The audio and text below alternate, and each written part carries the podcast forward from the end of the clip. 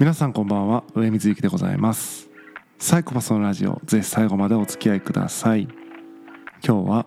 SNS 時代に最適なサイコパス力というお話をしたいと思っています。前回ですね、まあ、その人間関係を作っていくにあたって今からの時代っていうのはその誰からも嫌われないだけというスタイルじゃ難しいよねと。自分で価値観を表明し仲間を見つけていくというか、まあ、誰かから嫌われるんだけども誰かからは好かれるというかですね。発信とか、まあ、自分から行動を起こすみたいなことが、まあ、人間関係をね築いていくのであれば、まあ、ファーストステップとして求められてくるっていう時代になったのかなと思うんですけどもやっぱりその何か主張したりアクションを起こすと批判の目にさらされるというか、まあ、ひどい場合であれば誹謗中傷に遭うことがあると。で多くの場合それに傷ついてしまうというふうに思うんですけども、まあ、ちょっとそこが僕はちょっとわからない わからないのでえー、っと分かったようなことは言えないんですが、まあ、サイコパス味のある僕がですねどのように批判や誹謗中傷を受け止めているか。ということですね。今日はお話ししてあなんだそんな考え方もあるのかと。一つヒントに何か参考になればいいなと思って、えー、お話ししたいなと思ってます。まずね明らかな誹謗中傷っていうのは、まあ、罪ですよね。例えば名誉毀損罪。例えば侮辱罪。信用毀損罪業務妨害罪脅迫罪などという感じで、まあ、罪ですから真に受ける必要がないというかですね道端でなんだろうな殴りかかってきた人がいてですね心が傷つく必要ないっていうか危ないなっていう 危ないな以上ですね警察に相談すればいいんじゃないかなって思うんですね。か受け止めて傷つく必要はないっていうか道で殴られた自分が悪いとはならないというかですね。殴りかかってきた人が単純に危ないじゃないですか、えー、警察に行きましょうという感じですね。でまあいかにも誹謗中傷みたいなコメントじゃないものもあると思うんですよね。何かこちらが問題があるかのように論理立てて何らかの主張をしてる批判をしているみたいなパターンもまあ多かれ少なかれあると思うんですがその場合はですね、まあ、警察に突き出すような案件ではないと思うので、まあ、シンプルにスルーするっていうのがいいと思うんですけども見て見ぬふりできないというか一回見ちゃったからやっぱり心がざわつくみたいなのがあるにはあるんだと思うんですよね。だからそのざわつきを抑えるためにどうすればいいかっていうことなんですけども僕が思うになんか論理だって何か主張しているように見える人もよく見ると別に何も言ってないっていうことがよくあるんですよね。うん、丁寧な言葉で「私あなた嫌い」って言ってるだけだったりするんですよね。それ気持ちの話ですからなぜ気持ちをぶつけてきたんだろうっていう、えー、感じになっちゃいますよね。まあ、大事なことはですね国語ですね。まずその言ってきている相手がおそらくはこちらに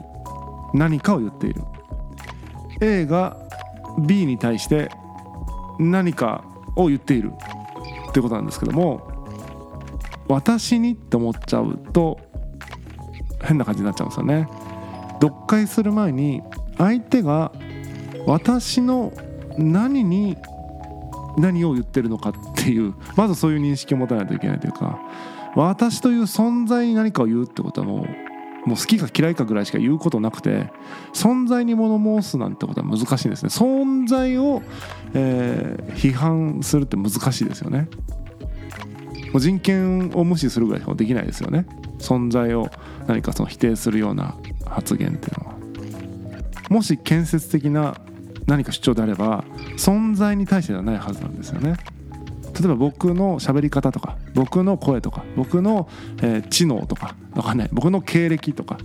僕の人間関係とか僕がやっていることとか何かに対して、まあ、顔がムカつくとか何でもいいんだけど何かに対して、えー、ものを申していると私という存在に対してものを申してないんですよね私の喋り方に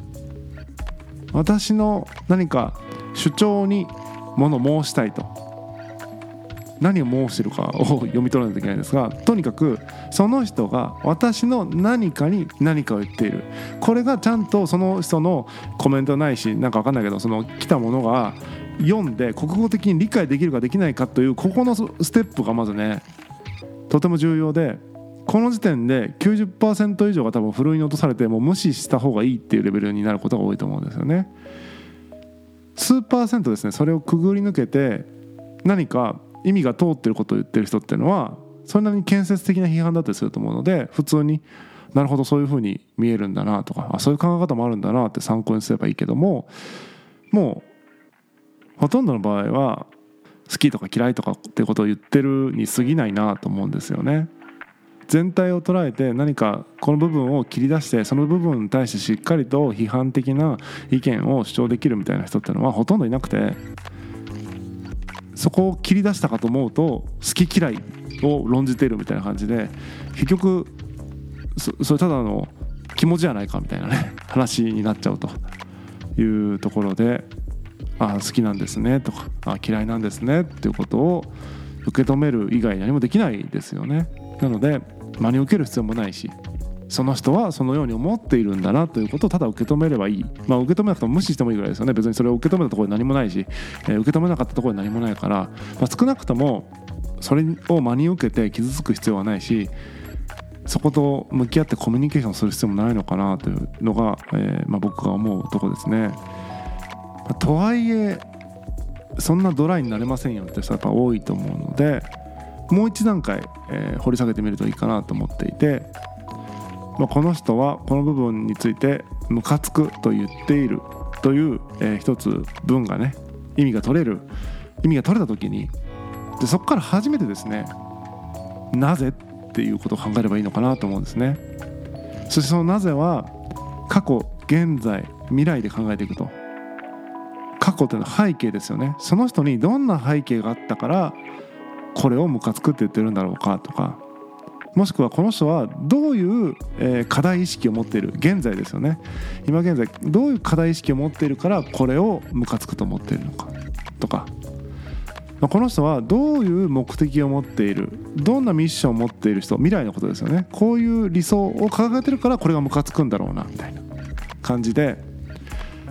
何々がムカつくという一つの文章その人はムカついてるんだなってことが分かった上でなぜだろうこの人の背景には何があるんだろうこの人は何を課題だと感じてるんだろうこの人はどんな目的ミッションを持ってるんだろうってことをその人の、えーまあ、アカウントを見るのかなんか知らんけども、えー、とちょっと調べればですねなんか見えてきますよねそしたらそこにムカついてる理由みたいなのがね過去か現在か未来かから見えてくると思うんですよね。そしたらなおのことどうでもいいですよね。どうでもいいって言ったらちょっとあれですけどその視点から見たらそれはムカつくよね。以上ですよね。でも僕はその視点じゃないからムカつかないんだよね以上ってことだと思うのでどの視点からものを見るかだけの違いでそれをムカつくって言って人に何か言葉を投げつけてきてる時点で相当やばいやつだと僕は思うというか何何がやばいかというと自分の視点がこの世の、えー、正義のかのように思っているということ自体がやばいので、まあ、そういう意味でもですねコミュニケーションせずに無視した方がいいと思うんですよね。まあ、結論としてはですね聞くに値する批判っていうのは本当に数パーセントあるかないかだと思うので